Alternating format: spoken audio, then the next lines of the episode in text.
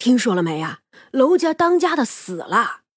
五味馆中有人提起这件事，啊，怎么死的呀？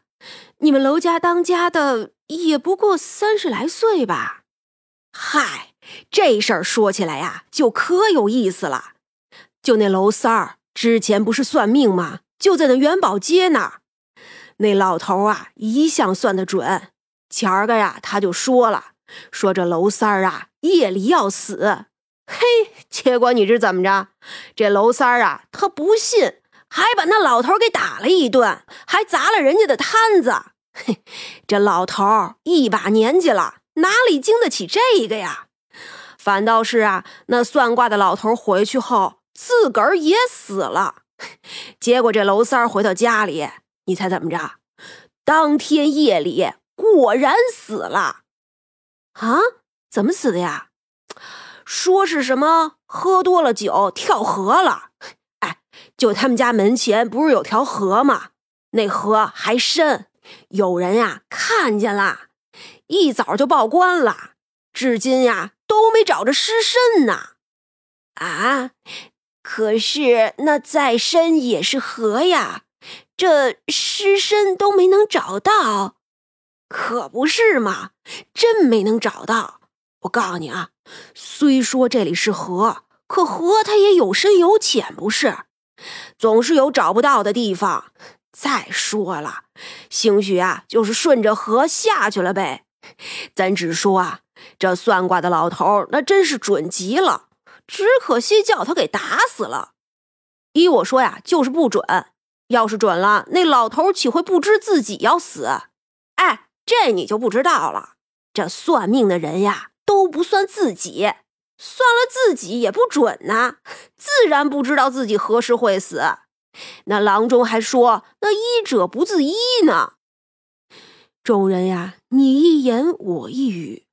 薛冲呢，就问三娘：“真有算的这般准的？”“有啊，不过算命的人算的准的下场啊，都不会好。”“哦，这个我知道。”不是说什么五弊三缺之类的，那是世人误解。道家擅长道家擅长算命，可道家修行呢，重在德，重在理。但是啊，很多人只注重术，不注重道，忘记了道为基，术为用。所以呀，多数人就会因为谋利或者别的原因动了别人的命盘。所以自然呀，就要受鳏寡孤独残的惩罚。还有一部分人呢，是因为善心，善心有时候啊，也不是一定就好。你的善心用不到正经的地方，也会害人害己的。但是其实道家虽然讲究随缘，却也告诉你人定胜天。比如那些修仙的人，他们做的本就是与天道背离的事。这些人在追寻大道的路上，不知埋了别人多少的骨骸，最后啊，也会经历种种劫难，度过者少之又少。我告诉过你，天道呢只有法则，不会针对个人，所以一旦有人度过了劫难，便也可以达到另一个境界。这天道啊，给所有人都有一线生机，只是这一线生机呢，却不是谁都抓得住的。总之，你们人族啊是最受天道眷顾。当然了，现在是这样。或许有一日啊，这人族太过强大，作孽太多，这天道呢也会收回这一丝眷顾。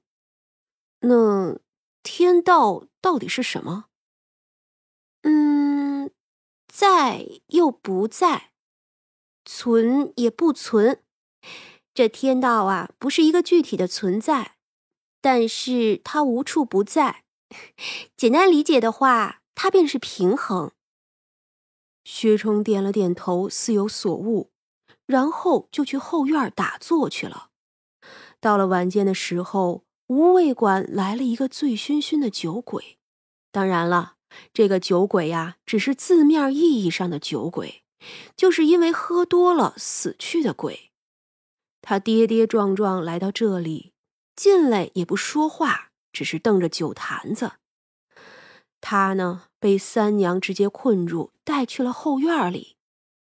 你是谁？这一句话如醍醐灌顶，那只鬼一下子清醒了过来。我，我是娄三儿。哎，你谁啊？哪儿来的漂亮小娘皮呀？哎呦，这小脸长得真是不错呀！你怎么死的？嗨，你这小娘皮怎么骂人呢？三娘一巴掌盖过去，手都没怎么动，一股劲风把那娄三儿扇出去好远。他爬起来，不敢骂人了，自己也渐渐清醒。妈的，肯定是那个恶婆娘害死我的！三娘懒得听这人废话，直接看他的记忆。话说娄三儿那天打完了算卦的老头之后，他呢就得意的回家去了。一回去就见妻子正在院子里洗衣裳呢，他得意的走过去，坐在井边。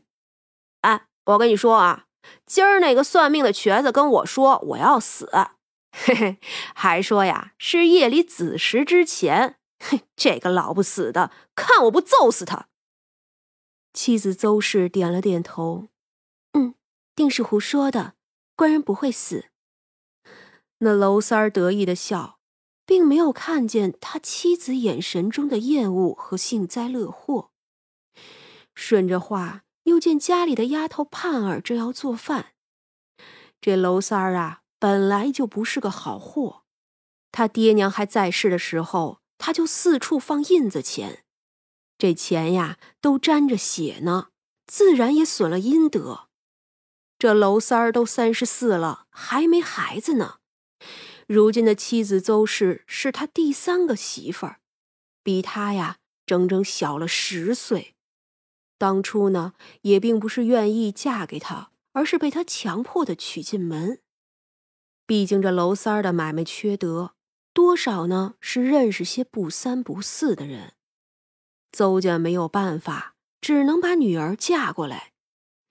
这邹氏啊，是娄三儿娶的三个老婆里最好看的一个，他呢也着实宠了那么几个月。这娄家不缺银子，就雇了个小丫头照顾邹氏。可这邹氏进门六年了，还是没有能生出孩子。早那几年，这娄三儿就开始打邹氏，不打的时候还好，这要动起手来，那真是往死里打。邹氏对他自然是又怕又恨。娄家二老死后，那娄三儿更是变本加厉，他自己放印子钱不算，还卖起了五石散，不光卖，自己还吸。这几年呀，更是把身子糟蹋的很不好。可他呢，不觉得自己有问题，只是觉得呀是邹氏不生养。于是呢，他就趁着酒把那小丫头盼儿给糟蹋了。这盼儿啊是被买回来的，反抗也不敢，挣扎就要挨打，所以呀只能苟且着过日子了。可饶是这样，他们娘儿俩还是动不动就被打一顿，这日子过得呀。真是苦不堪言呢！尤其是娄三儿那五石散药效发作的时候，更是往死了作践人呢。如今这不过二十四岁的邹氏都已经生出了白发，这身上啊更是青紫遍布，还有烧伤、烫伤各种伤痕。只可惜呀，想和离那是不可能的。就算求娄三儿休妻，那也是做不到的。今日听了这话，既然娄三儿还把事情闹大了，那就不如顺势而为。他洗好了衣裳，就与盼儿一起做好了一顿饭，然后呢，又亲自拿来了五石散给娄三儿服用，还叫他多喝了几杯酒。等他昏昏欲睡的时候，就叫盼儿去娘家找自己的弟弟邹龙。